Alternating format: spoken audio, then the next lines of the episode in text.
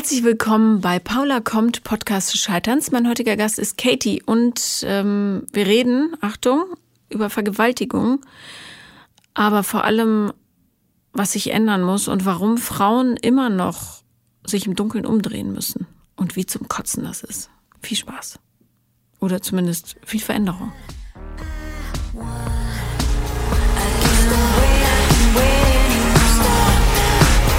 Herzlich willkommen, Katie. Hallo, schön, dass ich da sein darf. Ja, schön, dass du kommst. Ähm, du kommst ja mit einem nicht so äh, angenehmen Thema, aber es ist wichtig, dass wir darüber sprechen, finde ich, weil es ja doch viele Frauen und auch Männer äh, betrifft. Ähm, schieß mal los. Hm. Ähm, ich wurde vor fast acht Jahren ähm, sexuell missbraucht von einem Arbeitskollegen damals. Mhm. Ähm, ja, und heute versuche ich ganz viel Aufklärungsarbeit zu leisten. Ja, ähm, inwieweit äh, oder wie sieht deine Aufklärungsarbeit aus, äh, dass man nicht missbrauchen soll, ist ja klar. Aber ähm, ich stelle mir vor, dass das ja ein schwieriges Terrain ist, weil mhm. ähm, das ist ein Thema, über das wollen viele nicht sprechen. Äh, Gerade in Systemen, wo es häufiger passiert, wird es ja gerne totgeschwiegen. Ähm, wie sieht deine Arbeit aus? Ich versuche da erstmal komplett ehrlich und offen zu sein. Ich habe einen Podcast auch zum Thema, also nicht nur für Survivor sexueller Gewalt, sondern Survivor aller möglichen ähm, Dinge, die so passieren können oder die einen durch ein Trauma vielleicht auch beeinflussen können. Und ich versuche eben den anderen Survivoren so ein bisschen ja, jemanden mit an die Hand zu geben und zu sagen, du bist nicht alleine, weil man fühlt sich ja doch oft alleine. Mhm. Wie alt bist du jetzt? 25. 25. Das heißt, äh, vor acht Jahren hast du gesagt? Genau, mit 18. Mhm. Fast acht Jahre. Wie, wie ist das passiert? Also. Mm, also wir haben zusammen gearbeitet damals. Ich komme aus einer Kleinstadt im Norden. Ähm, und er hat nach der Arbeit mehrere Arbeitskolleginnen äh, zu sich eingeladen nach Hause, weil er umgezogen ist. Und als ich dann angekommen bin bei ihm zu Hause, war dort kein Arbeitskollege, ähm, sondern nur er und seine zwei besten Freunde. Mhm. Und ähm, mir war das sehr lange nicht klar, worum es da eigentlich geht. Also ich habe das alles noch mitgemacht und alles noch lustig gefunden. Wir haben Bier getrunken, war so eine Einweihungsfeier. So, ich wollte ja auch nicht uncool sein. Ähm, und dann ab einem gewissen Punkt sind seine zwei besten Freunde vor die Tür gegangen und haben quasi vor der Tür gewartet, Schmiere gestanden. Hast du ähm, also hat er dir nur erzählt, dass er andere auch eingeladen mhm. hätte, aber du wusstest nicht von den anderen, dass da. Genau, er hat es okay. nur erzählt. Er sagte, er lädt alle ein vom Unternehmen und ähm, ja, so ein kleines äh, Housewarming quasi sollte mhm. das sein. Okay. Ähm, war dir klar, dass die rausgehen, um Schmiere zu stehen? Nein. Mhm. Warum mussten die überhaupt Schmiere stehen? Ich, ich weiß auch überhaupt nicht, warum die vorher da waren. Also ich weiß nicht, ob das, ob das vielleicht geplant war, ob er sich das so überlegt hatte. Ähm, ich habe in dem Moment gedacht, dass die ein bisschen Anstand haben, in Anführungszeichen, in so einer Situation. Also dass sie wenigstens nicht davor stehen und zugucken. Mhm. Deutete sich das an, als die gingen, was gleich passieren Nein. würde? Nein. Okay. Magst du ein bisschen beschreiben, was war?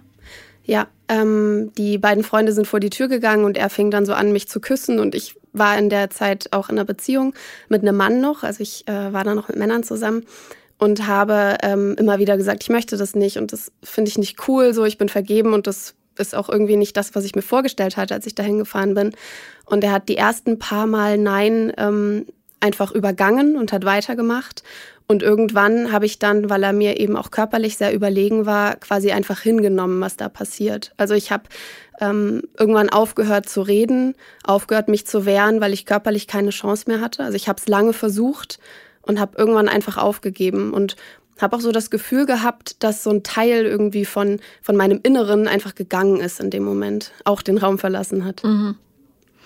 Ähm, wie lange dauerte das, dieser ganze Überfall? Mm, tatsächlich ist das schwierig zu sagen, weil ich mich an einiges nicht mehr erinnere. Mhm. Ähm, aber ich schätze eine halbe, dreiviertel Stunde vielleicht. Hat er ähm, irgendwie, hat, hat, er so getan, als wäre das normal, dass ihr das ja. jetzt macht? Ja, er hat auch ähm, danach äh, zu mir gesagt, ja, ob wir uns denn wiedersehen. Er hat sehr lange noch versucht, Kontakt zu mir zu halten, auch wenn ich ihn blockiert habe. Ich habe ähm, eine neue Handynummer ähm, organisiert, weil er mich nicht in Ruhe gelassen hat. Ähm, ich bin in eine andere Stadt gezogen. Er hat immer wieder versucht, mit mir Kontakt aufzunehmen. Und seine beiden Freunde, die eben dann da waren, die haben mich dann noch zur Bahn gebracht danach, weil ich mit der Bahn dort war. Ähm, und haben während dem Weg während des Weges zur Bahn die ganze Zeit zu mir gesagt, dass das ja so wäre, wenn man mit einem Mann, deren Nationalität ähm, Sex hätte, das wäre halt einfach ein bisschen härter. Und ähm, das hätte mir ja anscheinend auch gefallen, weil ich hätte ja nichts mehr gesagt zum Ende hin. Und es wurde quasi auf mich die ganze halbe Stunde bis zur Bahn eingeredet, dass das alles äh, consensual war. Also die wussten, was da passiert ja, wird. Ja. ja. Ähm, warum sagst du seine Nationalität nicht? Weil ich nicht rassistisch klingen möchte. Mhm. Also ich, ich will überhaupt nicht sagen, dass, dass alle Menschen oder alle Männer einer Nationalität so sind. Deswegen möchte ich nicht sagen, welche ja. Nationalität das ist. Ähm, für mich hat sich aber quasi die komplette Nationalität dann ausgeschlossen im weiteren Dating. Also eben auch, ich wollte nicht rassistisch sein, aber für mich war das einfach mit zu viel traumatischen Erinnerungen verbunden, dass ich damit nicht mehr umgehen konnte. Mhm. Äh, als du, äh, als er quasi fertig war, bist du dann äh, sofort gegangen? Warst du unter Schock? Hast du geweint?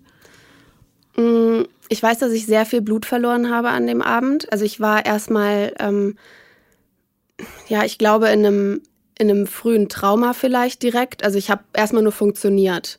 Ich habe mir aus seinem Bad noch relativ viel äh, Toilettenpapier in die Hose gesteckt, dass ich es überhaupt schaffe zur Bahn. Also ich habe nur noch im Survival-Mode gehandelt und habe dann eben versucht, ähm, einfach mit den, mit den zwei Freunden da zur Bahn zu kommen und habe gar nicht über irgendwas nachgedacht. Also ich weiß noch, dass mein erster Gedanke war, und für den habe ich mich auch sehr lange geschämt, dass ich seine Couch ruiniert habe mit dem ganzen Blut. Der erste Gedanke war, oh Gott, die schöne Couch. Mhm. Hast du, kam dir der Gedanke, dass du zur Polizei gehen musst? Ja, ich war auch bei der Polizei, ähm, zwei Tage nach der Tat. Mhm. Und mir hat ein männlicher Polizist in einem ganz sterilen Vernehmungszimmer ähm, sehr deutlich klargemacht, dass wenn ich das jetzt mache und jetzt diese Anzeige aufgebe, ähm, dass ich dann vor Gericht diese Geschichte sehr oft erzählen muss, dass ähm, die Geschichte des Täters und der beiden Zeugen gegen mich gestellt werden, weil er hatte ja zwei Zeugen auf seiner Seite, die gesagt haben, dass das einfach Sex war. Und ähm, ich habe zu dem Zeitpunkt schon so viel von meiner Seele verloren, dass ich gedacht habe, das packe ich nicht. Also ich schaffe das jetzt nicht, mehrere Monate oder Jahre ähm, da vor Gericht zu sein und habe ihn deswegen nicht angezeigt, obwohl ich schon bei der Polizei war. Mhm. Das ist ja äh, so ein total schrecklicherweise üblicher Verlauf. Ja. Und ähm, eigentlich müsste man den Polizisten auch anzeigen, ehrlich gesagt. Ja, ich habe, ähm, wir hatten in einem, in einem Podcast ja äh, schon viele Vergewaltigungsopfer. Manche haben es erzählt, manche nicht. Aber ähm, eine habe ich mal angefeuert, zur Polizei zu gehen, weil ich es absolut richtig finde.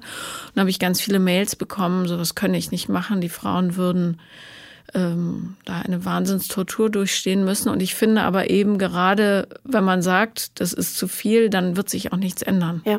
Und darum bin ich immer noch der festen Überzeugung, dass man trotzdem, auch wenn es widerlich ist, unbedingt zur Polizei gehen muss. Ja. Und ich finde aber auch, dass man durchaus Beamte, die sich so verhalten wie derjenige, äh, gleich mit anzeigen kann. Ja, heute denke ich da auch anders. Also jetzt acht Jahre später bin ich bin ich nicht mehr so traumatisiert und habe viele Therapien hinter mir und mir geht es gerade gut. Also ich würde nie sagen, dass ich geheilt bin. Ich finde das total schwierig, über Heilung zu sprechen, aber Darum mir geht nennt es man gut. Äh, äh Vergewaltigungsopfer ist so blöd, aber Überlebende. Genau, einfach. Survivor, ja. ja. Survivor, das ist ähm, schmälert das Entsetzen nicht und äh, der Weg ist ja auch einfach manchmal unendlich. Ja, ja, genau. Es ist, es ist quasi ein, eine stetige Heilung. Also es ist ja. nie so, dass man sagt, okay, jetzt, jetzt bin ich wieder auf Werkseinstellung zurückgesetzt. Ich glaube, das wird nicht passieren. Aber ja. ich heile von Tag zu Tag. Und heute würde ich es anders machen. Ich meine, jetzt wohne ich in, in Berlin, darf ich das sagen? Jetzt ja, wohne ich in einer großen Stadt. Ähm, Und ich weiß jetzt, dass es den weißen Ring gibt. Ich weiß, dass man sich Hilfe holen kann und nicht sofort anzeigen muss. Ich weiß, dass man nach einer Frau verlangen darf, aber das wusste ich alles vor acht Jahren nicht. Ja. In der Kleinstadt weiß ich auch gar nicht, ob das möglich war, ob es sowas gab wie den weißen Ring dort. Und mhm. zu dem Zeitpunkt war ich einfach komplett im Trauma. Und jetzt weiß ich, was ich hätte machen können, was ich heute anders machen würde und was ich auch anderen Survivern empfehle, wenn sie mich darauf ansprechen. Ja. Was empfiehlst du anderen Survivern? Also ähm, du beschäftigst dich ja sehr, sehr intensiv mit dem Thema. Ähm, wenn jemand frisch Opfer einer diesen Tat, dieser Tat geworden ist, was würdest du sagen, was ist der erste Schritt? Ich glaube, der erste Schritt wäre, sich jemandem anzuvertrauen, bei dem man sich wohlfühlt, egal wem erstmal, ob es jetzt eine Freundin ist, der Partner, die Partnerin, die Polizei, erstmal jemanden finden, der einen unterstützt, weil der nächste Weg schwierig werden kann. Und wenn man dann ähm, so ein Angebot wie den Weißen Ring in seiner Stadt hat oder ähm, ein Angebot hat, wo man erstmal alles aufnehmen lassen kann, dann sofort das auch machen, weil ich habe gelernt ähm, bei einem Gespräch mit einer Gynäkologin, dass man eben diese die, die körperlichen Daten und die Bestandsaufnahme sozusagen ähm, nur für 36 Stunden machen kann. Ja. Und deswegen auf alle Fälle in den ersten 36 Stunden ähm, zu einer Gynäkologin oder einem Gynäkologen gehen und das zumindest schon mal abgehakt haben. Und dann kann man immer noch schauen, will man die Person anzeigen oder nicht. Aber wenn man das geschafft hat, dann ähm, glaube ich, kann man sich danach ein bisschen entspannen, in Anführungszeichen. Und das Wichtigste oder ein, ein, etwas sehr Wichtiges äh, noch ist, dass wenn man, ähm, wenn einem so eine Sauerei zuteil wurde, dass man versteht, dass man sich dafür nicht schämen muss. Wirklich gar nicht, weil das ist natürlich was, womit die Täter arbeiten ähm, diese Abwertung und in Wahrheit wolltest du es doch und so weiter, was man alles auch von Gerichten hört, hättest du halt eine Hose angehabt und so. Ähm, aber die meisten Vergewaltigungsopfer haben sogar Hosen getragen. Das ist das Groteske daran. Also ähm, schämt euch nicht. Ja, Bitte. Das ist tatsächlich ein wichtiger und sehr, sehr schwierig umzusetzender Tipp. Ja, ähm, total. Ich habe lange auch dieses Gefühl der Scham gar nicht als Gefühl der Scham erkannt, sondern ich habe mir selbst Vorwürfe gemacht und ich habe mich um die, um die Couch gesorgt und ich habe ähm, alles mögliche andere gefühlt, um nicht das fühlen zu müssen, was da eben kaputt gegangen ist in der Nacht und habe viele Jahre, also jetzt im Nachhinein kann ich das auch so benennen, mich geschämt und viele Jahre auch selbst Hass empfunden und jetzt bin ich an einem Punkt, wo ich das wenigstens kontrollieren kann. Also nicht mehr jeden Tag, den ganzen Tag mich schäme. Mhm. Ist das noch so spürbar, ja? Es ist tatsächlich noch spürbar. Es kommt sehr darauf an, was für Trigger gerade ähm, passiert sind. Also wenn ich ähm, mit Menschen, die mir zu dem Zeitpunkt sehr nah waren, darüber spreche, dann triggert mich das. Wenn ich mit Fremden drüber spreche, nicht. Das ist für mich einfacher zu verkraften, als das bei jemandem im Gesicht zu sehen, ähm, wie die Person auch leidet. Dann empfinde ich eher Sorge um die andere Person, dass sie meinetwegen leiden muss. Mhm. Ja, oder ähm, beschäftigt es dich auch, dass du damals dir nicht genug Hilfe suchen konntest? Oder, oder dass sie nicht für dich da waren vielleicht? Oder dass es niemand bemerkt hat dann im Nachgang? Mm, bestimmt beschäftigt mich das, aber ich würde niemals jemandem einen Vorwurf machen. Nee, nee, das meine ich gar nicht, aber dass dich das vielleicht auch triggert, weil diese Gefühle hochkommen. Du ja. hast es nicht verstanden, du hast es nicht gesehen. Ja. Ich kam nach Hause, sah völlig zerstört aus und du dachtest nur, ich hätte eine harte Nacht gehabt. Ja. Ich meine, wenn du so viel Blut verloren hast, dann muss er mit äußerster Brutalität vorgegangen mhm. sein. Ja, ich habe tatsächlich auch ähm, am Tag oder zwei Tage danach Fotos gemacht von meinen Wunden, weil ich ja zur Polizei wollte und ihn anzeigen wollte. Und die Fotos habe ich sehr lange noch auf meinem Telefon gehabt und habe die erst vor fünf Jahren oder vor vier Jahren gelöscht, weil ich bis dahin immer noch gedacht habe, vielleicht mache ich es noch, vielleicht mache ich es noch. Und dann war es verjährt und dann habe ich gedacht, okay, ich mache es nicht mehr. Bedauerst du, dass du die gelöscht hast? Ja, tatsächlich ja. Ich weiß nicht, ob ich heute überhaupt noch was damit bewirken könnte, aber irgendwie würde es sich so ein bisschen anfühlen, als hätte ich noch Macht über die Situation. Mhm. Gibt es keine Kopie und nichts? Nein, das habe ich damals mit dem Telefon gemacht und das war auch zu der Zeit jetzt kein, kein gutes Telefon. Also ja. die waren nicht wirklich scharf, die Aufnahmen, aber man hat gesehen, meine ganzen Hämatome, blauen Flecken. Ähm, ich war ja quasi komplett, ja, wie du schon gesagt hast, zerstört körperlich.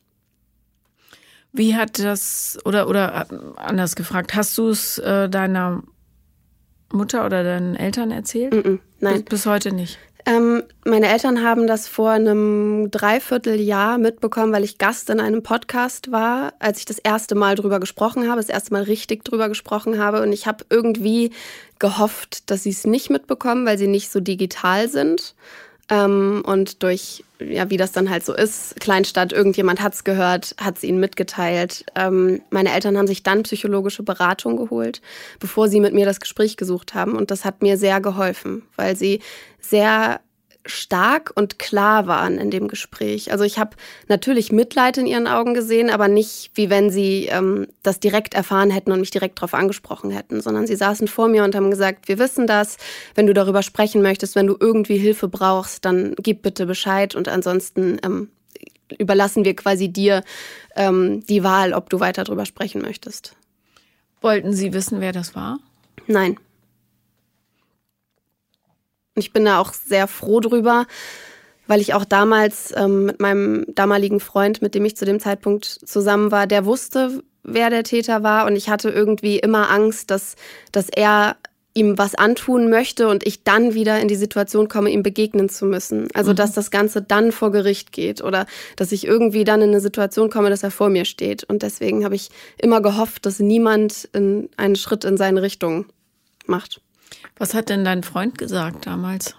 Sehr wenig. Ähm, mein Ex-Freund, also wir waren fünf Jahre zusammen, haben auch zusammen gewohnt und so. Und ehrlich gesagt habe ich nur darauf gewartet, dass er auf die Knie geht. Also wir waren, wir waren so weit in unserer Beziehung, dass ich dachte, das ist, that's it. Ähm, und er hat sehr wenig gesagt ähm, zu der Situation. Er hat, äh, er wollte keine Details wissen. Ähm, es hat ihn quasi in seiner Ehre, in seinem Stolz verletzt, dass das seiner Freundin angetan wurde. Und wir haben die restlichen drei Jahre unserer Beziehung auch nicht drüber gesprochen. Also er hat quasi mit den mit den täglichen ähm, Auswirkungen gelebt und hat mich auch körperlich und emotional sehr gestützt, aber eben nicht durch Gespräche. Hm. Hm.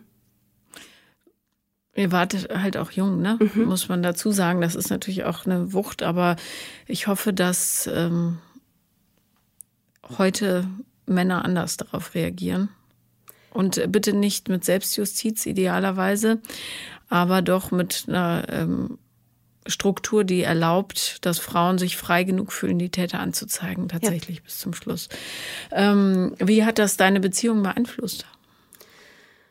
Die Beziehung mit ihm ähm, ist natürlich sehr viel weniger körperlich gewesen die nächsten Jahre. Also Sex war für mich erstmal nicht denkbar, auch körperlich nicht denkbar. Warst du bei einer Frauenärztin ja. nach der Vergewaltigung? Und was hat die gesagt? Ich meine, hat die nicht Meldepflicht?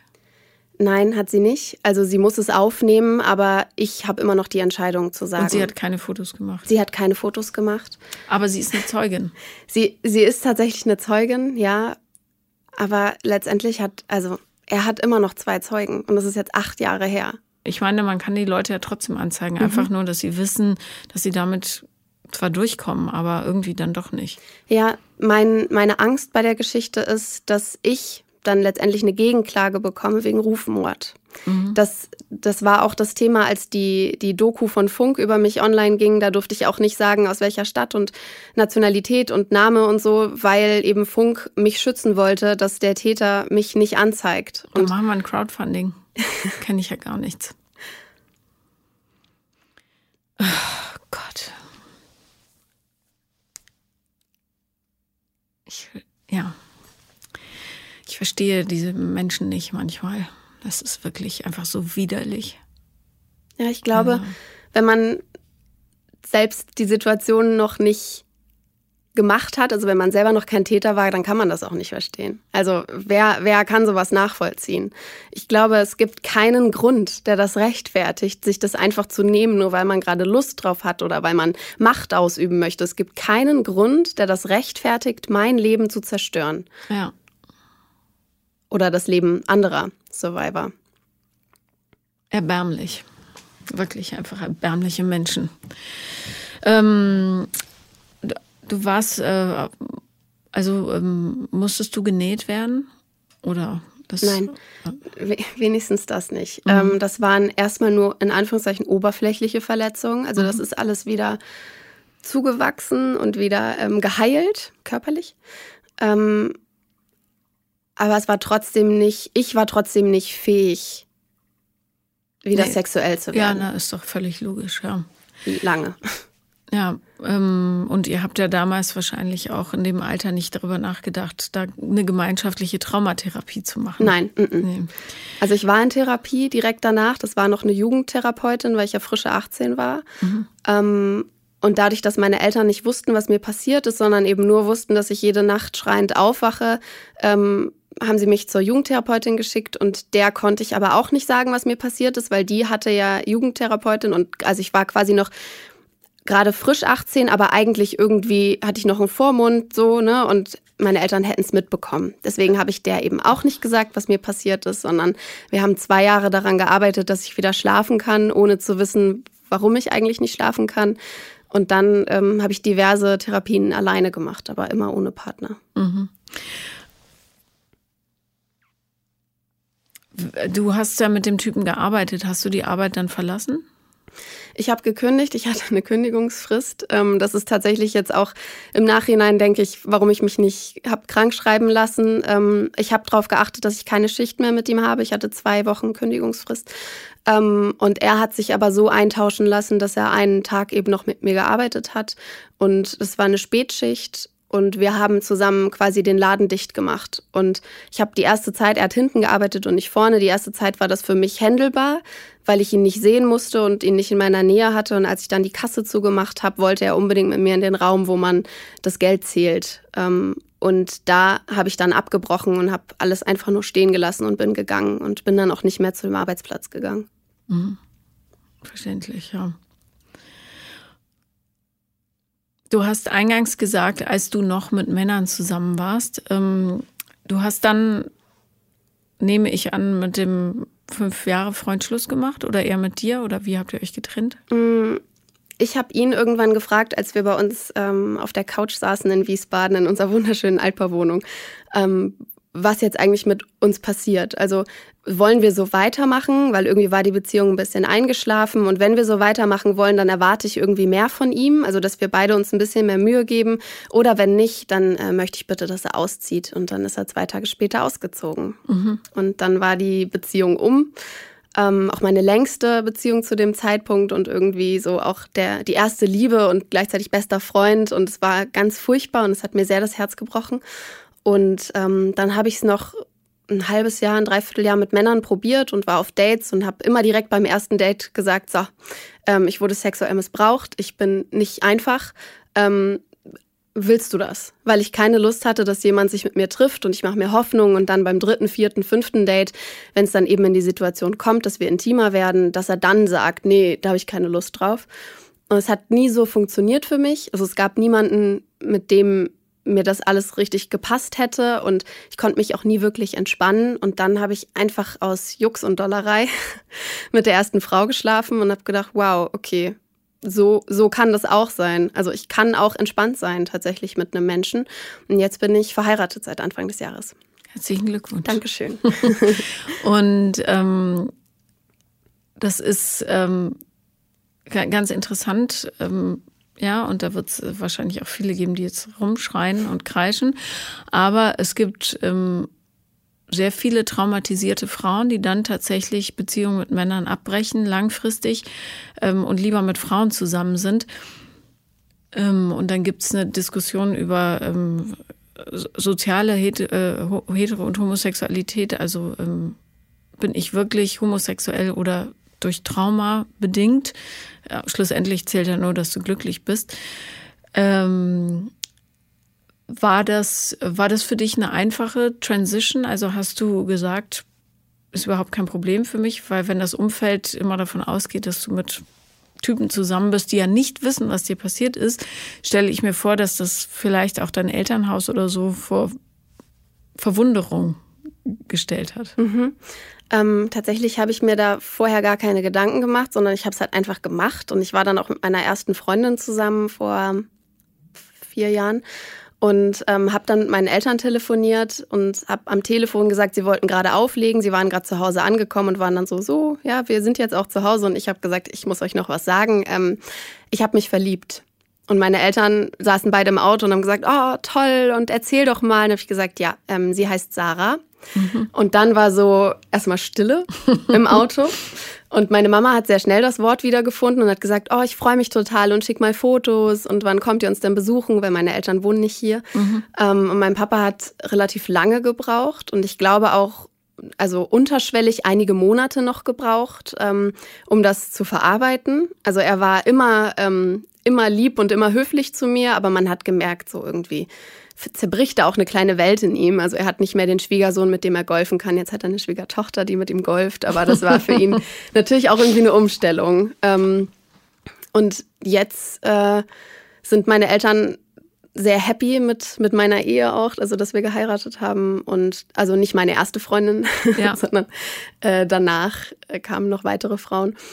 Ähm, und meine Freundinnen, die ich so in meinem Freundeskreis hatte, die waren auch alle super entspannt und haben auch alle gesagt, ja, das habe ich mir irgendwie schon immer bei dir gedacht. Und deswegen war das für mich tatsächlich sehr leicht. Ja, gut. Ich freue mich so, ähm, dass das heutzutage so, also vergleichsweise zumindest in diesem Land ja einfach ist, ja. dass man auch äh, lieben darf, wie man will, außer so ein paar Arschlöcher, die immer noch draußen rumlaufen und meinen, sie müssten jemanden anpöbeln dafür. Ähm, inwieweit hat dir deine Frau helfen können, dieses Trauma weiter zu verarbeiten oder äh, zumindest das Monster lebbar zu machen?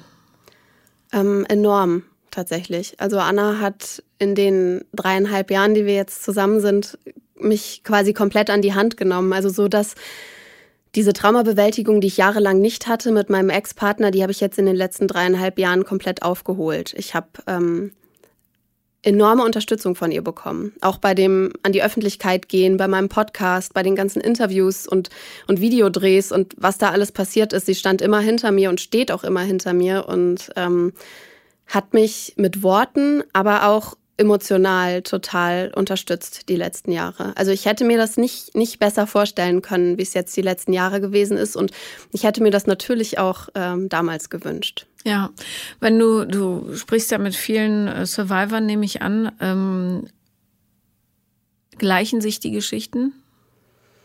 Mm, einiges gleicht sich, also so die Gefühle danach, ähm, die sind sehr ähnlich.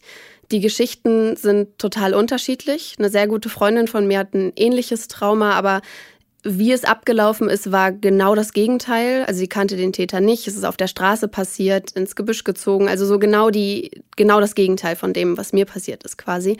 Ähm, aber wir haben sehr ähnliche Verhaltensweisen danach gezeigt. Also wir, ähm, wir sprechen alle vier Wochen in einer gemeinsamen Folge in meinem Podcast über unsere gemeinsamen Auswirkungen, um das so ein bisschen zu vergleichen mhm. und um uns so ein bisschen in Anführungszeichen normaler zu fühlen. Und ähm, da sind wirklich viele Sachen jetzt rausgekommen, die wir, die wir gleich hatten oder gleich empfinden. Erzähl mal ein paar.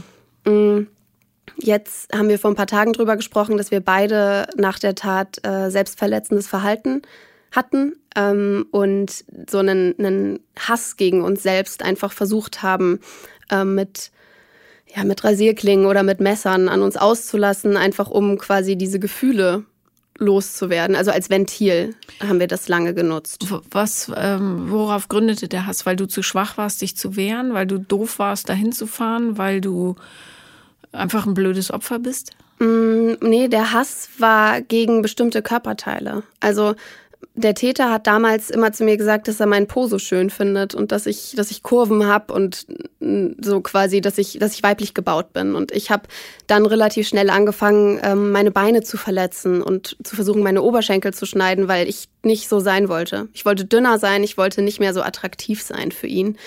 Ähm, ich habe mir nach der Tat meine Haare kurz schneiden lassen, weil er immer schön fand, wie lang meine Haare sind. Ich habe mir meine Haare dunkel gefärbt. Ähm, sowas halt alles, alles, was ich irgendwie versucht habe zu verändern. Also es war nicht ähm, vorwurfstechnisch, also es war nicht, ich bin da hingefahren oder ich habe nicht ähm, auf Freunde gehört, dass ich da nicht alleine hinfahren soll, sondern es war eher ähm, jetzt guck, was, was dir dein Körper angetan hat. So.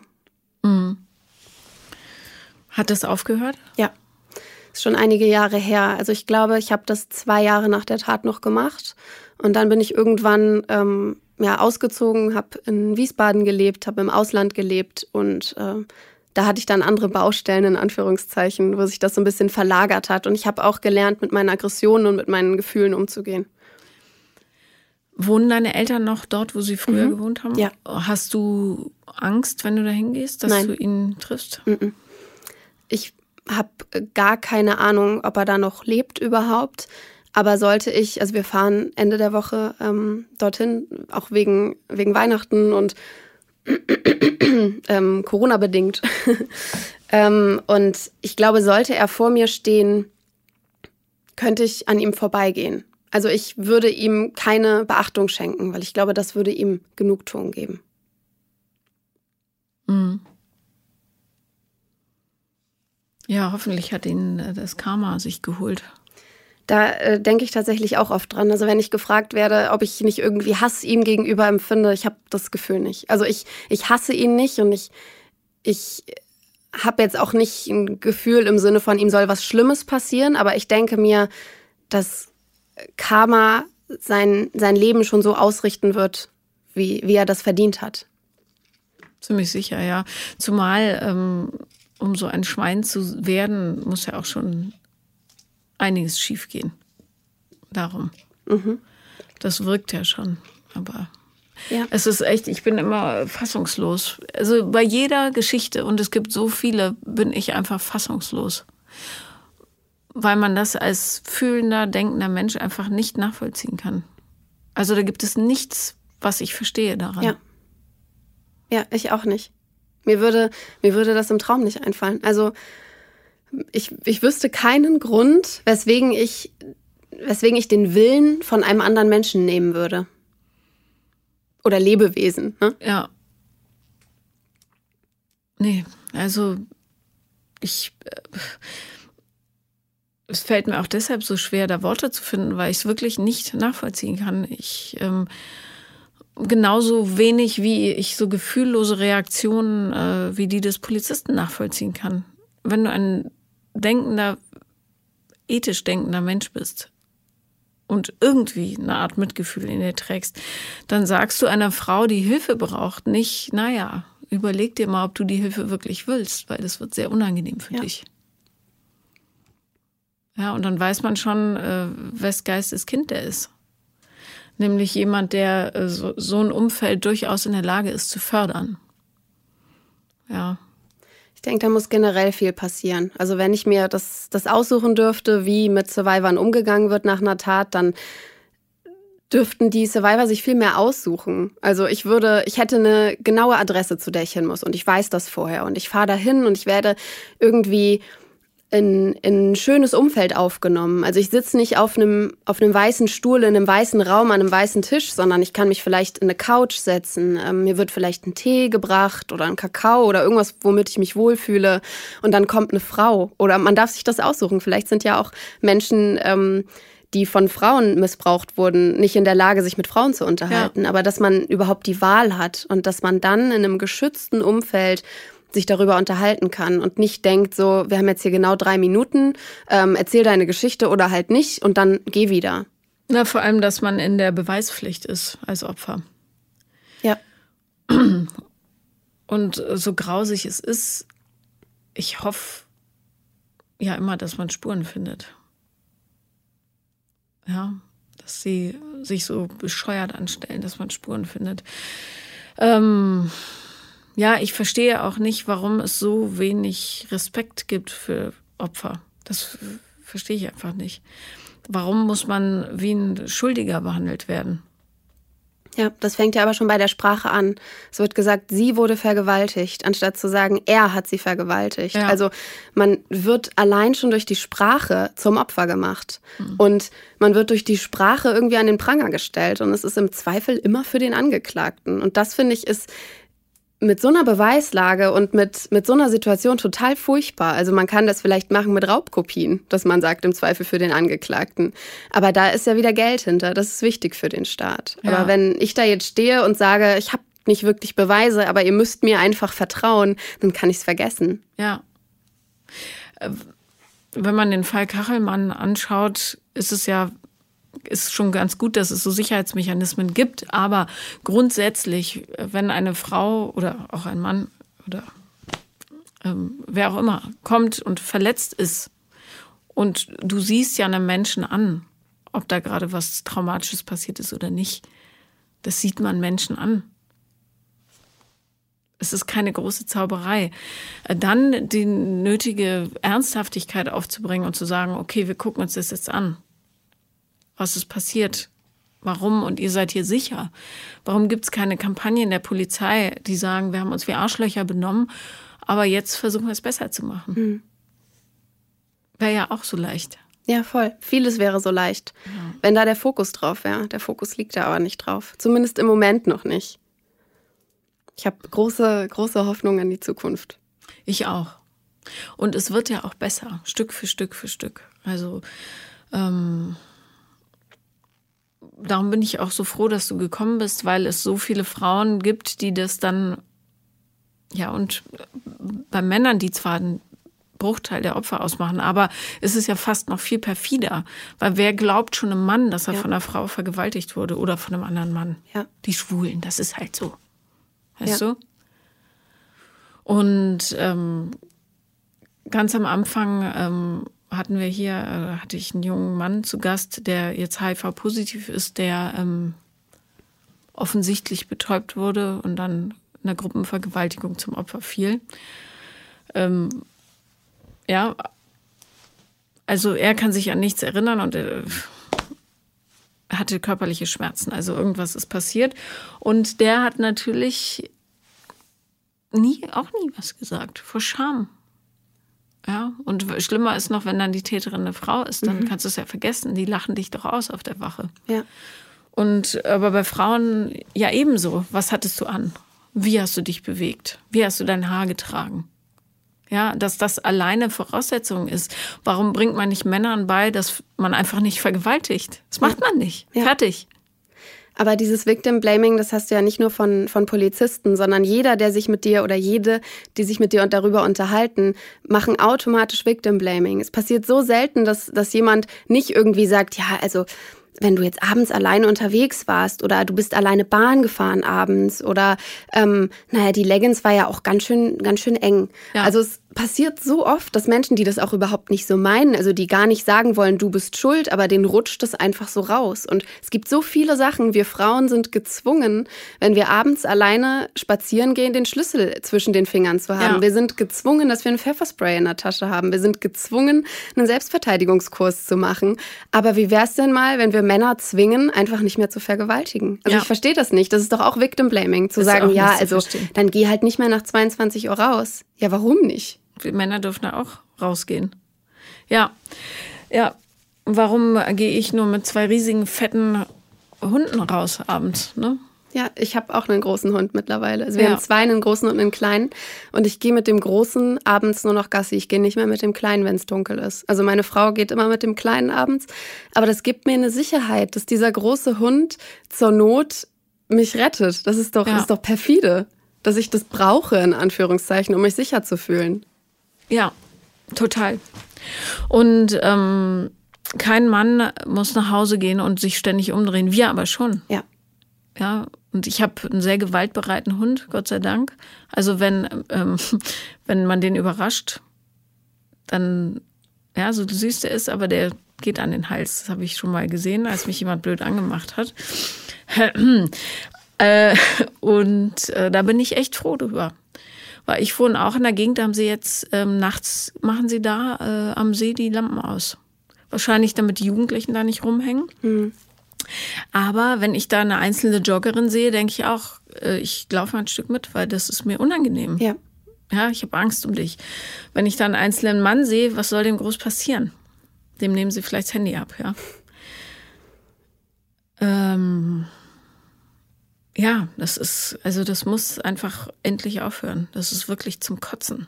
Und das ist so in uns, in uns übergegangen, dass das so normal ist, dass wir da gar nicht drüber nachdenken. So, ich gehe jetzt raus und ich habe jetzt ein Pfefferspray dabei. Ich weiß, dass es da drin ist in der Tasche. Und ich weiß, dass ich fünfmal auf die Standby-Taste von meinem iPhone drücke und dann geht ein Notruf los. Das sind Sachen, die weiß ich. Die sind nicht aktiv, sondern die habe ich passiv im Hinterkopf, falls was passiert. Und das ist doch schlimm. Ich bin immer in Alarmbereitschaft. Und da sagt auch meine Verhaltenstherapeutin vor einem halben Jahr zu mir, dass ich deswegen immer so kaputt und müde bin. Das stimmt nicht. Das ist ganz normales, schrecklicherweise ja. weibliches Verhalten. Ja. Das ist das Grausame daran. Ja. Wir müssen immer aufpassen, was wir machen. Und keiner sagt den Männern, ab jetzt werden Frauen nicht mehr angefasst, wenn sie das nicht wollen. Fertig. Und wenn ihr es tut, kommt ihr in den Knast und zwar richtig lange und nicht auf Bewährung, weil ja. ist ja nur eine Frau. Ja. Das, die Haftstrafen verstehe ich auch wirklich gar nicht. Ich habe eine, ich wurde für Stern TV für eine ähm, Reportage angefragt, wo sie mehrere Survivor ähm, hingestellt haben mit Lampen und die sollten dann anklicken, wenn ihnen das auch passiert ist. Und ähm, da hat eine erzählt, dass sie von ihrem Großvater über zwölf Jahre jeden Tag sexuell missbraucht wurde. Der hat zwei Jahre auf Bewährung und eine Geldstrafe von 2000 Euro Schmerzensgeld bekommen. 2000 Euro für zwölf Jahre jeden Tag, das ist doch ein Witz. Na, viel schlimmer ist das zerstörte Leben bis ans Ende ihrer Tage.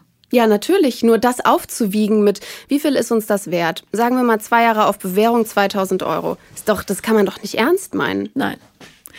Aber das ist leider ähm, das System. Und ich finde, also speziell Missbrauch darf nicht unter lebenslänglich. Also darüber gibt es ja nichts. Aber dann zehnmal lebenslänglich. Aber ähm, ich, ich verstehe es nicht. Ja. Ich verstehe auch nicht, wie da, du als Richter ernsthaft sagen kannst, so das ist jetzt angemessen. Oder als Richterin. Oder als Richterin, die machen das ja auch gerne, ja. Oh, Leute, okay. Ähm, was wir, glaube ich, sagen wollen und was wir alle wissen, ist, es muss sich was ändern. Und je mehr sprechen, desto leichter wird es. Ja, wir sind nicht alleine. Wir sind so viele. Wir sind jede zweite Frau in Deutschland. Und das ist ja nicht nur sexueller Missbrauch, sehr generell Missbrauch, fängt beim Hinterherpfeifen an, beim im Club an den Po fassen. Das ist alles Missbrauch. Und wenn wir das nicht mehr einfach so hinnehmen, sondern was sagen oder dem Typen bitte mal eine knallen für sowas, dann kommen wir weiter. Ja. Ja. Amen. Amen. Mehr habe ich dazu nicht zu sagen. Danke. Ich danke dir. Das war Paula kommt, Podcast des Scheiterns. Und wenn ihr auch mal dabei sein wollt, dann schreibt mir auf Instagram am besten The Real Paula Lambert. Danke.